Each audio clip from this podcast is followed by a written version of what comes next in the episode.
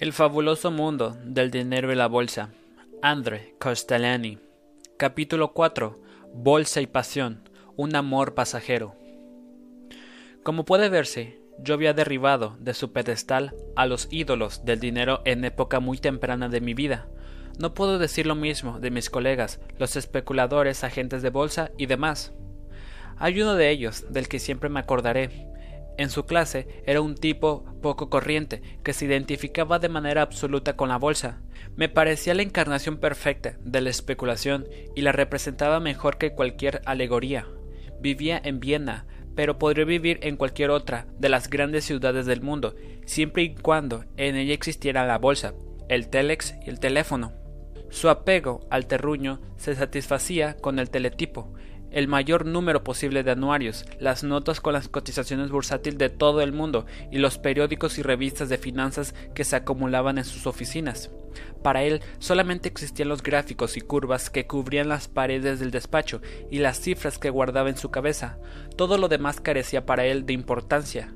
Incluso el reparto de su tiempo dependía de la bolsa.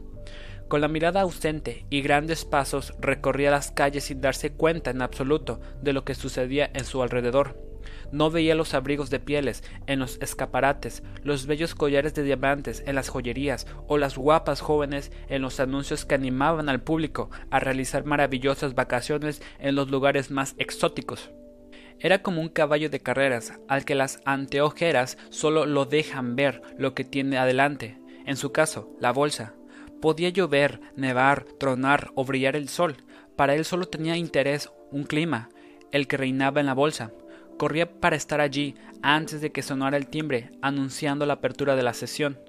Por suerte, para él, podía prolongar un poco más su placer cuando regresaba a casa. Allí, en su despacho, se ponía en comunicación telefónica o por telex con ciudades extranjeras, cuya diferencia horario le permitía discutir sobre acciones, obligaciones, divisas y materias primas. Ese era el mundo en el que vivía y en el que se creía feliz. Como suele decirse en tales casos, estaba poseído por la rabia de la especulación. Todo dependía de ella y todo se encaminaba a ella. Cuando se afeitaba pensaba en Gillette, si escribía a máquina en Remington, si tomaba un refresco en Coca-Cola. Cada artículo de la vida cotidiana era para él simultáneamente un valor bursátil. El algodón de su camisa, la seda de su corbata, el azúcar que ponía en el café, no eran más que materias primas con las que se podía especular. De la primavera no sabía otra cosa más que la cotización de las acciones de los grandes almacenes de París que llevan ese nombre, de Montecarlo no conocía sino las acciones de la sociedad Monaco de Baños de Mar. Una mañana se dirigió con mayor prisa de lo ordinario a la bolsa. La radio había transmitido una noticia desfavorable sobre una sociedad con cuyas acciones él especulaba a la baja. Por lo tanto, para él se trataba de una buena noticia. Se alegraba de antemano no solo pensando en sus ganancias materiales, sino en la satisfacción de ganar. Subió de cuatro en cuatro los escalones de la bolsa y percibió de inmediato la música de la baja.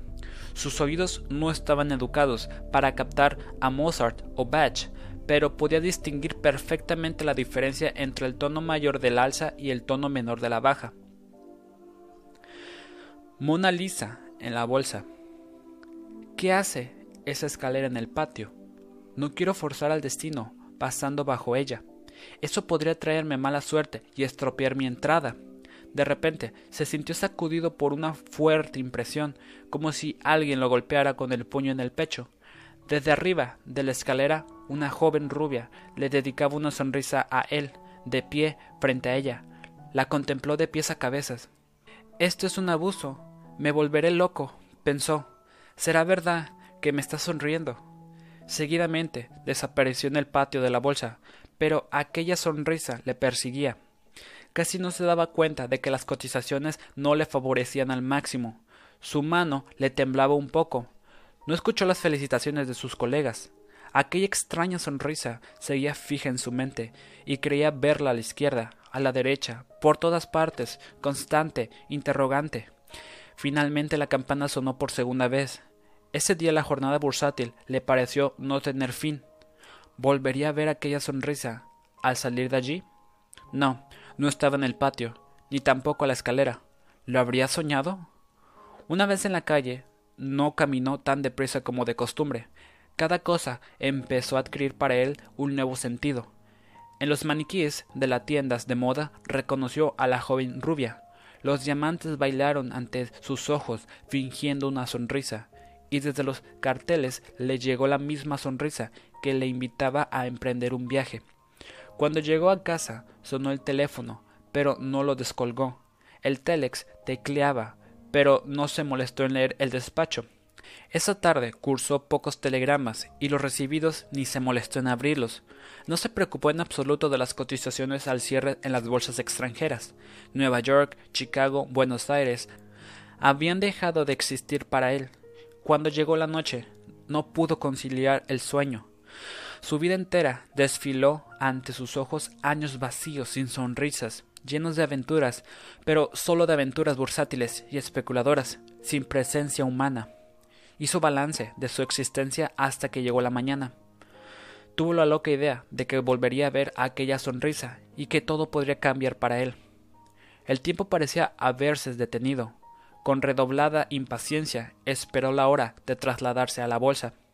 La joven no estaba allí. Se sintió defraudado. Sus colegas se dieron cuenta de que por primera vez en su carrera de bolsista estaba preocupado por cosas que no tenían que ver con las cotizaciones y los cambios. Nervioso, distraído, iba a marcharse tan pronto sonó la campana, anunciando el cierre de la sesión. Allí estaba ella, en la casilla de la conserjería de su padre. La vio por la ventana abierta, como se peinaba su largo cabello rubio ante un espejo. En un repentino encuentro se iluminaron sus miradas. Un relámpago, como si él hubiese dicho Espérame, y su respuesta fuera sí. Durante el camino de regreso a casa, vivió un auténtico drama. Cuando llegó, ya había tomado la decisión. Empezó a trabajar inmediatamente. Allí estaba la vida a su alcance y había decidido finalmente disfrutar de ella. Durante varios días estuvo enviando telegramas y dando instrucciones, pero en esta ocasión no se encaminaban a poner en marcha nuevas especulaciones. Por el contrario, se libró de todos sus compromisos, cubrió sus posturas a la baja y vendió sus compromisos al alza. En una semana liquidó todos sus negocios. Después emprendió un viaje al extranjero, visitó a sus amigos y compañeros de negocios, saldó sus cuentas, recogió sus ingresos, puso en orden sus compromisos y también allí liquidó sus negocios. En la última tarde de su viaje, saldó definitivamente su cuenta, hizo la maleta y compró el billete de vuelta a casa. Estaba decidido a emprender una nueva vida. Colocaría su dinero en una cuenta de ahorro y no volvería a pensar en la bolsa. Sí, iría allí una vez más, pero se quedaría de pie junto a la puerta de la conserjería y permanecería allí hasta volver a ver a la joven rubia. La tomaría de la mano y se la llevaría. Y como en cuento de hadas, vivirían juntos y felices. Soñaba. Vaya, por fin te encuentro, era uno de sus antiguos amigos, un agente de bolsa y especulador como él, que por casualidad viajaba en el mismo tren. Figúrate, continuó, he descubierto la especulación del siglo, algo realmente extraordinario. Ya no me interesan esas cosas, me he retirado de la bolsa. Te has vuelto loco, es una broma. No, no hay que perder tiempo. Escucha, se trata de... No pierdas tú el tiempo, ya te he dicho que lo he dejado todo, me he cansado de especular. Pero mira, hombre. Verás enseguida, trato de protestar, pero el otro se había lanzado de pleno a sus explicaciones. Hay que comprar al alza, pieles sin curtir en la bolsa de Nueva York. Es una confidencia segura. Las cotizaciones han subido ya un poco, pero siguen subiendo y aún lo harán más. Los rusos están comprando todo lo que se pone a su alcance y tratan de acaparar. Uno se encuentra a sus agentes en todos los mercados del mundo, desde Argentina a Canadá. Están causando una situación de escasez. Muchas fábricas de calzado de Alemania han tenido que suspender la producción por falta de cuero. El agente de bolsa se había embalado, empujando por su entusiasmo. Permanecía a ese tipo de gente capaz de dejarse arrastrar por una idea que les entusiasma, agotarla hasta el fin y tratar de contagiar a otros su propio entusiasmo. ¿Es que no te das cuenta? ¿No entiendes? continuó. La evolución del precio de las pieles no tiene nada que ver con los otros productos. El cuero es un producto colateral, Nadie mata a sus vacas solo para aprovechar su pellejo, sino que lo importante es la carne. Por lo general, la producción de una materia prima se incrementa cuando su precio sube. Eso pasó, por ejemplo, con el cobre. Cuando hace años subieron los precios, muchas minas que estaban cerradas volvieron a ser explotadas. Lo mismo puede decirse del caucho y recientemente ha pasado con el whisky y es posible que algo semejante vaya a ocurrir con el níquel. Pero con el cuero las cosas son absolutamente distintas. Los precios pueden subir a las nubes, pero no por ello los mataderos aumentarán el número de reses sacrificadas mientras el consumo de carne no aumente. Y está ocurriendo lo contrario, más bien tiende a disminuir. Cada vez se consume más carne de ternera, y en Norteamérica aumenta el consumo de carne de cerdo, de pescado y de aves, sin contar con el creciente número de vegetarianos, de modo que se matan menos vacas o bueyes. Puedes ver que existen pocas posibilidades de que se produzca un aumento de la oferta en el mercado del cuero. ¿Y qué tenemos al otro lado de la balanza? Un consumo que aumenta hasta el infinito. ¿Qué hacen los rusos con las divisas que reciben por su caviar, que exportan a toneladas, o por sus millones de cangrejos de Kamchatka. Las emplean en comprar todo el cuero que pueden. Piensa en los soldados. Sus botas, suelas, cinturones, cartucheras, todo es de cuero. Necesitan botas de verano y botas de invierno. ¿Cuántos soldados hay en todo el mundo? ¿Cuántas divisiones y cuerpos de ejército que tienen que ser equipados totalmente? ¿Cuántos países subdesarrollados donde no hay zapatos? y los 850 millones de chinos. No podrás negar que tengo razón. Llovieron argumentos, la geografía entró en acción, la política tenía que ser tomada en cuenta, y todo ello debía servir para sostener una única tesis había que comprar cuero. En una situación internacional tensa como la actual, querido amigo, hay que especular con cuero. Siempre que el mundo empieza a oler a pólvora, se necesita cuero en grandes cantidades. No te lo discuto, tienes razón, pero te repito, que me he retirado de los negocios. Bien, no quiero seguir insistiendo, pero si cambias de opinión, aquí tienes mi número de teléfono. Se separaron con esas palabras. Nuestro amigo pasó una noche horrible en su coche cama. Estuvo dando vueltas sin poder pegar ojo hasta que amaneció, soñando medio dormido con botas, bueyes chinos, vegetarianos subdesarrollados, cartucheras, carniceros que sacrificaban gallinas, suelas de botas rusas, y después volvió a ver la joven de los cabellos rubios sobre la escalera de su mano. Ahora hay que comprar panceta, se apresuró a regresar a su casa. Su piso tenía un aspecto completamente distinto del que hasta entonces fuera habitual. Ya no había gráficos ni estadísticas colgados de las paredes ni telex. Todo había sido sacado de allí antes de emprender su viaje. Cuando se afeitó no pensó en las acciones de Gillette.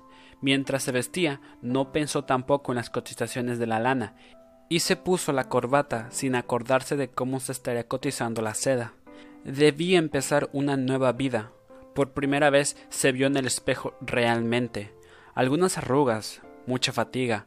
Comenzó a reflexionar y a hablar con su imagen en el espejo. Estás loco. No puedes lanzar todo por la borda de la noche a la mañana.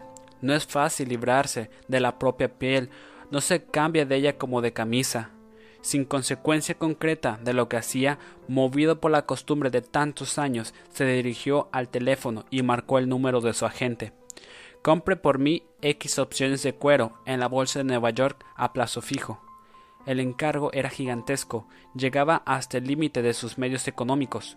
Como garantía, tuvo que depositar la totalidad del dinero que pensaba colocar en su cuenta de ahorro. Con toda tranquilidad se sentó a su mesa de despacho y reanudó su actividad. Partieron telegramas, se instaló de nuevo el telex y empezó a teclear febril como siempre. Con sus contratos de compra de cuero emprendía diariamente el camino a la bolsa. Lleno de satisfacción, se sentía dichoso de no haber dejado escapar esa oportunidad y calculaba ya cuál sería su beneficio futuro. No volvió a dirigir su mirada a la conserjería. Tenía miedo de sí mismo de nuevo empezó a ser el primero en llegar y el último en salir de la bolsa. Siempre estaba en su lugar habitual, en un rincón del gran patio de cotizaciones. ¿Qué pasó con el cuero? El presidente Eisenhower invitó al presidente soviético Nikita Khrushchev a un viaje por los Estados Unidos. Fue el primer paso que condujo a una gran distensión. La coexistencia y el desarme figuraban en el orden del día. La gente trató de olvidarse de las botas militares y de las cartucheras, y los precios del cuero comenzaron a caer. Mi amigo perdió su inversión y con ella toda su fortuna. Así los acontecimientos felices del mundo castigaron al héroe de ese romance incompleto. Yo también perdí algunas plumas de esta inversión. Tampoco pude resistir la tentación de invertir algo cuyo éxito parecía asegurado. Pero yo no me merecía seguir siendo castigado, pues ya había sufrido con anterioridad. Otras especulaciones del siglo terminaron igualmente con un gran fracaso.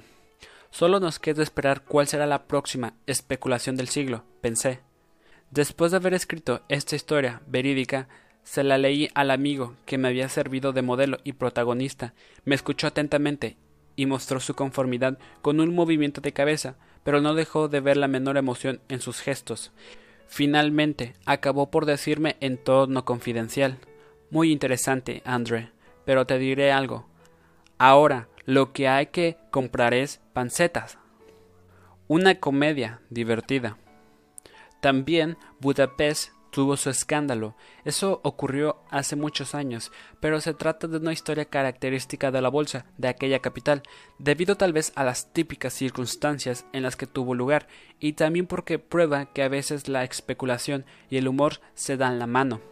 La sociedad anónima del salchichón húngaro fabricaba este famoso producto, en competencia con el famoso salami de Milán, y todavía el salchichón ocupaba un lugar de honor entre las exportaciones de la Hungría comunista.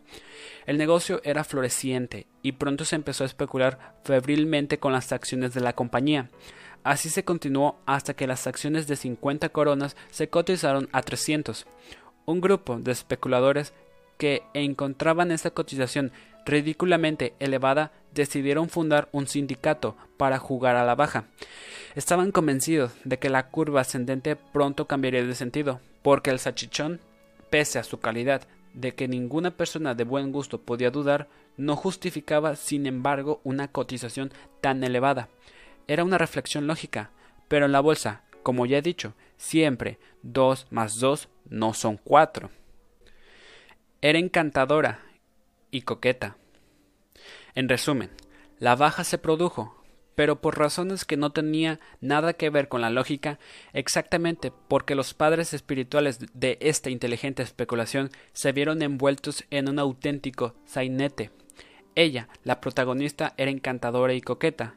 Él, su marido, uno de los más conocidos banqueros de Budapest, jugador de bolsa experimentado. El tercero, en discordia, el amante de la señora era también su especulador, apasionado y casualmente el jefe de la organización que esperaba la baja de las acciones del salchichón. La señora deseaba con todo su corazón poseer el magnífico collar que venía admirando desde hace mucho tiempo, el escaparete de una joyería, el más elegante de las calles comerciales de Budapest. El tercero quería regalárselo, pero ¿cómo iba a explicarle ella a su esposo aquella adquisición? Ambos, ella y su amante, se pusieron de acuerdo para valarse de un truco que, desde que el mundo es mundo, se ha venido utilizando con los maridos excesivamente crédulos. Antes de pedirle a su esposo que le regalara el collar tan admirado, la esposa se dirigió en secreto al joyero para preparar el genial proyecto. El amante estaba dispuesto a pagar las tres cuartas partes del valor del collar, lo que ya era una gran suma, y dejar que la joya siguiera en el escaparete. Después llegaría un segundo comprador, el marido, al que debía decirle un precio que no se correspondía al verdadero valor del collar, solo la cuarta parte que quedaba por pagar, una suma comparativamente pequeña. En tales circunstancias, el marido no vacilaría en adquirir el collar para su mujer, esta ya le había hecho a su esposo algunas insinuaciones sobre su próximo cumpleaños y la posibilidad de una visita al joyero. Al marido todo aquello le pareció un poco raro.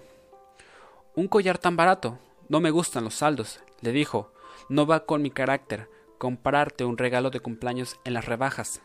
No obstante, se dirigió a la joyería y encontró de su gusto tanto el collar como el precio, Pagó al contado lo que el joyero le pidió, que era solamente la cuarta parte del verdadero precio de la joya. Se metió el collar en el bolsillo y se alejó de la tienda. todo ha salido como usted quería, le comunicó el joyero a su cliente por teléfono. Pasaron los días, el marido parecía satisfecho, la esposa esperó el collar inútilmente. Cuando no pudo contenerse más, emprendió algunas investigaciones por cuenta propia. El collar no había salido de la ciudad, brillaba en todo su esplendor en el cuello de la primadona más bella de Budapest, unida por amorosos lazos al cariñoso marido. El triunfo, lo que el viento se llevó, la noticia se hizo del dominio público y la ciudad entera se divirtió con ella. Solo hay que añadir que el marido quiso castigar a su esposa infiel, que se había vuelto insoportable a causa de la decepción y la rabia. El esposo decidió que debía vengar su honor y matar a su rival, y para ello decidió velarse de un arma más segura que la espada de duelo o las pistolas. Debía actuar con él con manipulaciones bursátiles. El talón de Aquiles de su rival era realmente el salami, con cuya baja había especulado. La estrategia que en tales casos se suele emplear contra los que especulan a la baja se llama corner, en el lenguaje de los expertos en bolsa. En negocios, a plazo fijo, los que juegan al alza compran, pero sin hacerse cargo inmediatamente de las entregas. Los que juegan a la baja venden, pero por el momento no entregan las mercancías. Cuando el alcista consigue comprar a plazo fijo más acciones de las que existen realmente, el que juega a la baja se queda sin aliento, porque no se ha dado cuenta a tiempo de que ha vendido más acciones de las que realmente quedan a la venta. Cuando llega el plazo fijado para la entrega, no puede entregarlas y tiene que recurrir a comprar al alcista las acciones que le faltan, y como es lógico, este es quien dicta el precio, es decir, lo que lleva al rincón. Tal vez es el sentido de la palabra inglesa corner. El jugador a la baja se ve, pues, arrinconado. Eso fue lo ocurrido. El marido engañado compró todas las acciones de salchichón disponibles en el mercado. La cotización subió de 300 a 1000 y después a 2000. Finalmente llegaron a las 3000 coronas y aún seguían subiendo. Una vez que no pudo comprar más acciones, recurrió a un financiador que estaba en Alemania para reunir nuevo capital y continuar sus compras. Así, cuando llegó el término acordado con el jugador a la baja, éste tuvo que someterse a las condiciones impuestas por el comprador, lo cual le costó muy caro. El triunfo del marido, sin embargo, no duró mucho. Él y su banco perdieron enormes sumas porque había cometido la imprudencia de dejarse arrastrar por los sentimientos e invirtió en una expedición de castigo, sumas enormes con acciones que no valían la décima parte no logró, posteriormente, librarse de aquel enorme paquete de acciones de salami que nadie quería comprar y acabó teniendo que hacer suspensión de pagos. El tercero en discordia, el amante, tuvo dificultades debido a sus inmensas pérdidas con su juego a la baja. Esta historia es un claro ejemplo de cómo en una misma operación pueden sufrir pérdidas el que juega al alza y el que juega a la baja. Una misma transacción puede significar lo mismo para ambos, la ruina. Los sucesos de los lustros siguientes hicieron que los héroes de nuestra historia se perdieran por el ancho mundo. El joyero logró establecerse en Nueva York y continúa vendiendo collares en una nueva joyería de la Madison Avenue. Con el desprendido amante volví a encontrarme hace unos veinte años en Sao Paulo, donde continuaba especulando. El banquero arruinado por su culpa se suicidó en París y su esposa falleció en Italia. La primadona, sin duda, vive en Hollywood y ha perdido la voz. ¿Y el collar? El viento se lo llevó. Lo que las mujeres tienen que saber de la bolsa. Naturalmente, las mujeres no siempre desempeñan en la bolsa un papel tan fatal como el representado por una de ellas en la historia relatada en el capítulo anterior. En ocasiones puede ser de gran ayuda al lado de sus esposos o amigos. ¿Qué tienen que saber las mujeres sobre la bolsa? Esta es una pregunta que las señoras me han planteado a menudo. Realmente no es mucho. La bolsa es un campo de batalla reservado a los hombres, pero es conveniente que las mujeres sepan todo lo relacionado con los hombres que se dedican a especular. Los hombres se benefician de la bolsa y las mujeres deben beneficiarse de sus ganancias. Los jugadores de bolsa gastan el dinero fácilmente y con ligereza, puesto que ganar dinero en ocasiones es fácil, incluso muy fácil, hasta el punto de que se tiene la tentación de encender el cigarro con un billete de banco. El favorecido por la suerte. No piense ni siquiera que en otras muchas ocasiones ha tenido que reunir fatigosamente sumas de dinero prestado. A veces puede ocurrirle que en la próxima jugada se las vea y se las desee para poder hacer frente a sus deudas. El dinero ganado fácilmente, que no es fruto del trabajo, se gasta en muchas ocasiones con las mujeres, pues al fin y al cabo el jugador de bolsa es un caballero. Cuando todo va bien, cuando suben las cotizaciones y nos aprovechamos todos de un alza generalizada, las cosas marchan bien para nuestras amantes, pero cuando la rueda de la suerte gira en sentido contrario, cuando viene la baja y caen las cotizaciones, las primeras en sufrir son las esposas. Realmente, ¿qué son el alza y la baja? La mejor respuesta a esa pregunta me la dio un antiguo amigo mío. Cuando su hijo menor le hizo esa misma pregunta, el alza, hijo mío, es champaña, caviar, automóviles, mujeres hermosas, y la baja, querido mío, una jarra de cerveza, un par de salchichas, el traviar y tu mamá. Creo que no habrá un solo catedrático de economía política que pueda dar una definición más clara y contundente del alza y la baja, la coyuntura favorable y la crisis económica. Hay también algunos jugadores de bolsa a la baja, es decir, al descenso de las cotizaciones. Consecuentemente, una mujer lista debe tener en la reserva a un amante que juegue a la baja, así su bienestar queda asegurado en cualquier circunstancia. La suerte en la bolsa es tan voluble como una veleta, y ni siquiera el más avispado de los especuladores sabe de antemano cuándo se va a producir el cambio de dirección. Las mujeres harán bien en tomar nota de esto. El estado de ánimo de los hombres se desarrolla, evoluciona de manera paralela a la tendencia de las cotizaciones. En tiempos difíciles, las señoras tienen que ser pacientes y esperar que pasen los años de las vacas flacas y lleguen de nuevo momentos de abundancia, lo que acabará por ocurrir sin falta. El comportamiento de las mujeres es de extraordinaria importancia para un jugador de bolsa. Son muchos los especuladores que han perdido los nervios y con ello el dinero solamente porque sus mujeres no supieron ser comprensivas en tiempos difíciles. No, no es fácil ser la esposa o la amante de un jugador de bolsa. La bolsa determina el estado de ánimo, el humor cotidiano, las vacaciones, un auto nuevo o un abrigo de pieles se evaporan como el humo, solo porque las cotizaciones no bajan tal y como se había esperado. El corazón de un hombre se gana fácilmente. La vida con un profesional de la bolsa también resulta difícil por otras razones. El especulador apasionado vive, sueña y habla solamente de la bolsa cuando las señoras lo escuchan con atención, o al menos fingen hacerlo. Si su compañero habla de cotizaciones, dividendos y otros asuntos relacionados con sus negocios, pueden estar seguras de que se habrán ganado al hombre para toda la vida. Algunos hombres tras un agotador día de trabajo, oyen a medias con cierto placer la charla insustancial de sus esposas.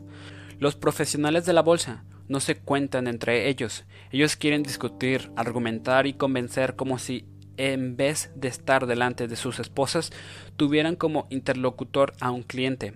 Una mujer lista, por tanto, debe saber con qué tipo de acciones está especulando su marido, pues a éste le gustará ver sobre la mesa el queso o el vino de cuyas compañías es accionista, pero perderá fácilmente el apetito si su mujer le pone sobre la mesa un producto con cuya especulación fracasó. Comprará un Mercedes o un BMW según tenga acciones de una o de otra compañía. Un Volkswagen sería indigno de un jugador de bolsa, salvo que esté especulando en grande con sus acciones. La mujer o la amante de un jugador de bolsa es también una marca publicitaria. Su éxito, su fracaso se puede leer en las joyas y las ropas de la señora en cuestión. Una mujer encantadora, elegante, con joyas valiosas aumenta el crédito del marido o del amante frente a sus clientes, sus colegas o sus banqueros. Es por decirlo así, la encarnación de su éxito. La mujer, sin embargo, no tiene por qué resignarse a desempeñar siempre un papel pasivo de extra. En muchas ocasiones el hombre precisa de la intuición femenina.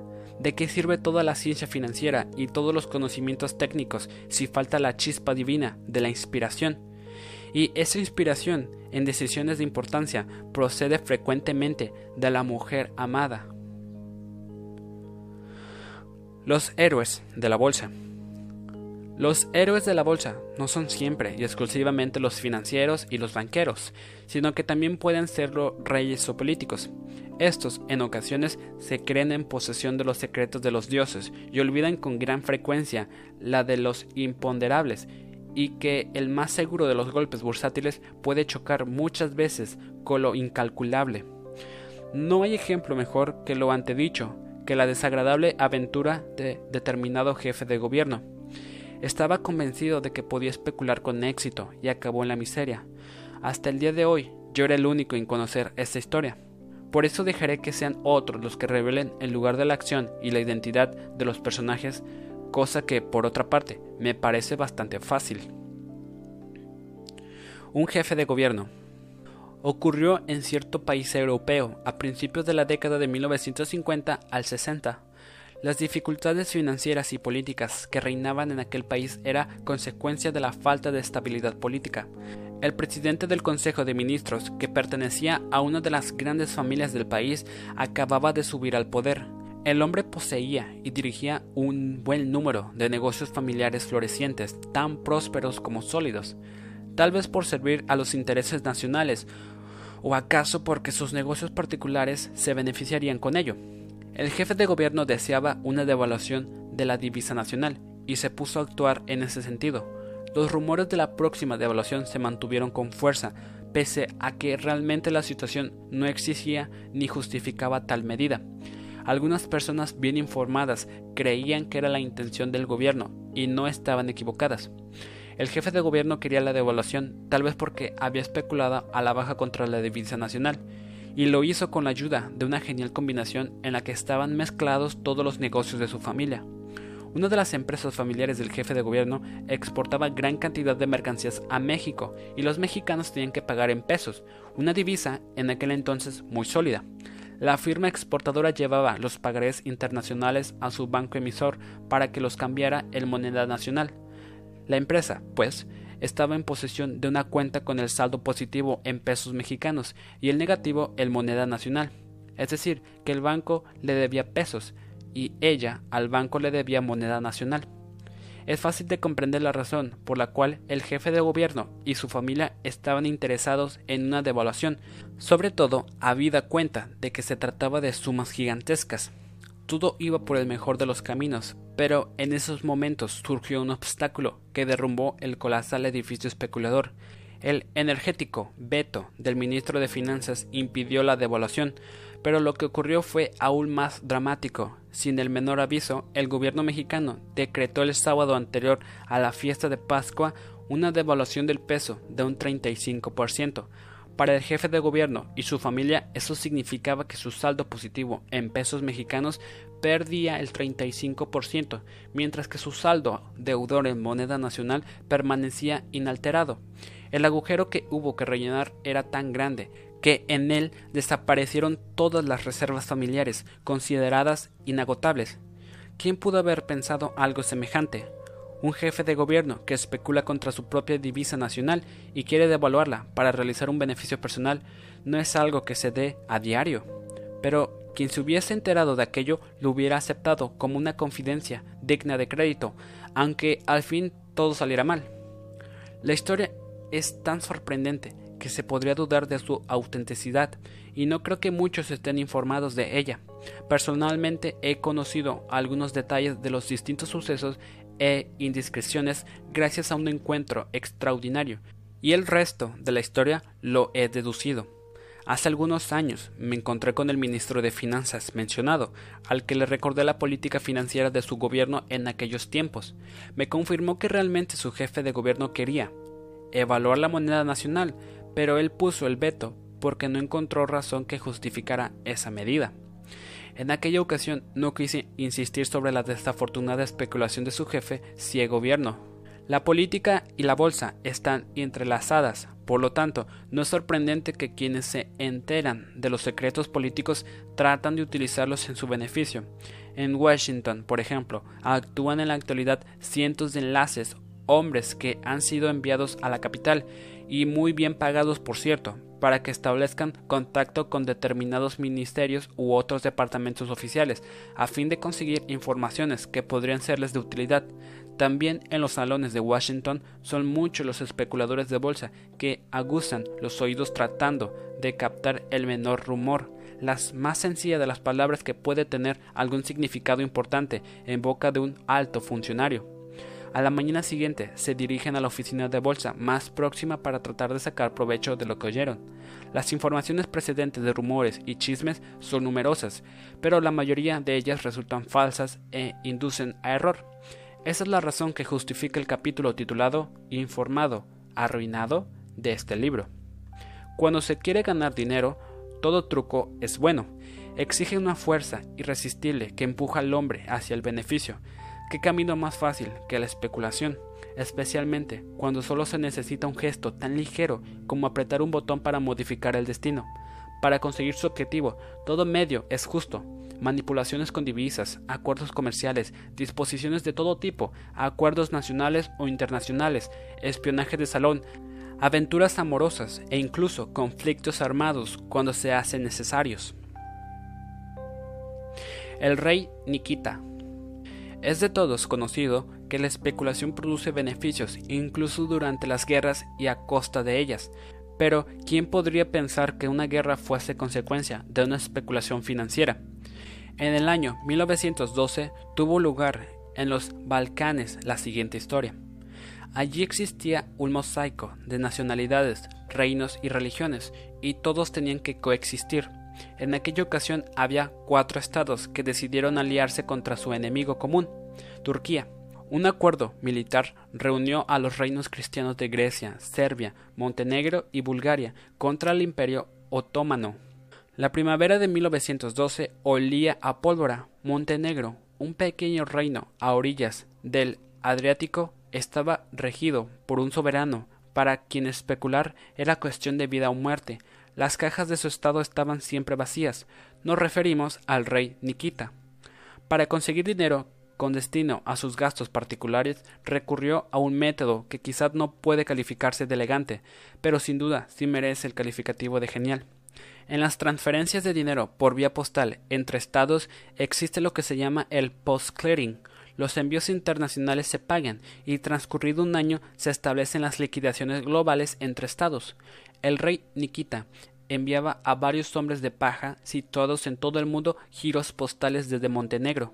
La oficina de correos correspondiente pagaba la suma en el extranjero y la cargaba a la cuenta de Montenegro. Los hombres de paja del rey Nikita cobraban. Cuando las cuentas llegaban a Cenita, por aquel entonces capital del reino montenegrino, el rey encargaba a su ministro de comunicaciones que declarase la imposibilidad de hacer frente a los pagos y pedía una moratoria. El truco le dio buen resultado, y hasta el severo emperador Francisco José tuvo que mostrarse tolerante y anuló las deudas de su colega en dificultades al correo imperial y real, pese a que Montenegro se hallaba bajo el protectorado de los zares. En mi juventud se contaban docenas de anécdotas sobre el rey Nikita, una de ellas ocupó mi fantasía infantil de manera especial. Un famoso hombre de negocios norteamericano y multimillonario realizó un viaje por los Balcanes y llegó a Montenegro. Fue invitado a un banquete por el rey Nikita. Tras la comida, el rey y su invitado aparecieron juntos en el balcón de palacio para mostrarse al pueblo. Impresionado por la escena, el huésped echó mano al bolsillo y empezó a arrojar monedas de oro a la multitud que llenaba la plaza. Se divirtió con el espectáculo y se volvió hacia el lugar donde había estado el rey, con una sonrisa esperando ser correspondido. Se volvió a ambos lados, pero el rey había desaparecido del balcón. Al cabo de un rato pudo descubrirlo entre la multitud tratando de recoger las monedas arrojadas por su invitado. Zenón Evero Eventrabato al menos la anécdota refleja el ambiente de aquellos tiempos. Para sus grandes gastos el rey recurría a otro truco. Jugaba a la bolsa, ofrecía consignas y confidencias secretas a sus banqueros, los hermanos Reises de Viena y O.A. Rosenberg de París y Londres, para aprovecharse con ellos en las bolsas de todo el mundo. Una mañana del mes de septiembre de 1912 llegó a la sede de la Banca Reises en Viena un enviado del rey Nikita, su propio hijo, el príncipe Danilo. Les llevaba una urgente noticia. La misma mañana envió a otro mensajero con idéntica noticia al banquero Rosenberg de París. Venda todo y al precio que sea, escribió el rey. La guerra contra Turquía es inmediata. Los Rosenberg vendieron en todas partes por cuenta del rey, por su propia cuenta y también por cuenta de algunos amigos de confianza. Vendieron incluso con pérdidas en las bolsas de Viena, Frankfurt, París y Londres. Todos los valores de la deuda serbia, turca, búlgara y otras, una gran cantidad de efectos en suma. También ambos banqueros especularon a la baja con los créditos rusos, con los cuales se realizaba un activo negocio entre París y San Petersburgo, y lo hicieron en gran medida. Al principio, los acontecimientos parecieron confirmar las informaciones facilitadas por el rey Nikita. Turquía concentró sus tropas en la frontera y los cuatro aliados balcánicos respondieron. El 1 de octubre, con la movilización general, la bolsa reaccionó fuertemente y se produjo la baja, pero casi enseguida se firmó la alianza franco-rusa. Ambas partes se comprometían a evitar todos los riesgos que pudieran conducir a una conflagración en los Balcanes. La situación aún no estaba madura para el ajuste de cuentas que habría de producirse en 1914.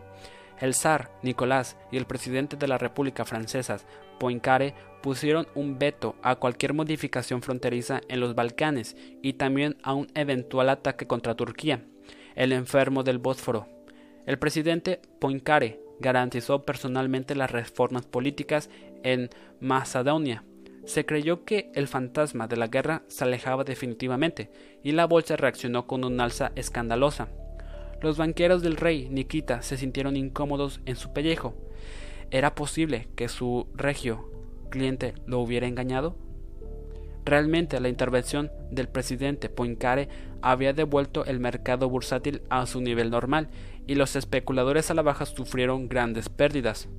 En las oficinas de Rosenberg y Reises se recibieron sendos telegramas con el siguiente texto.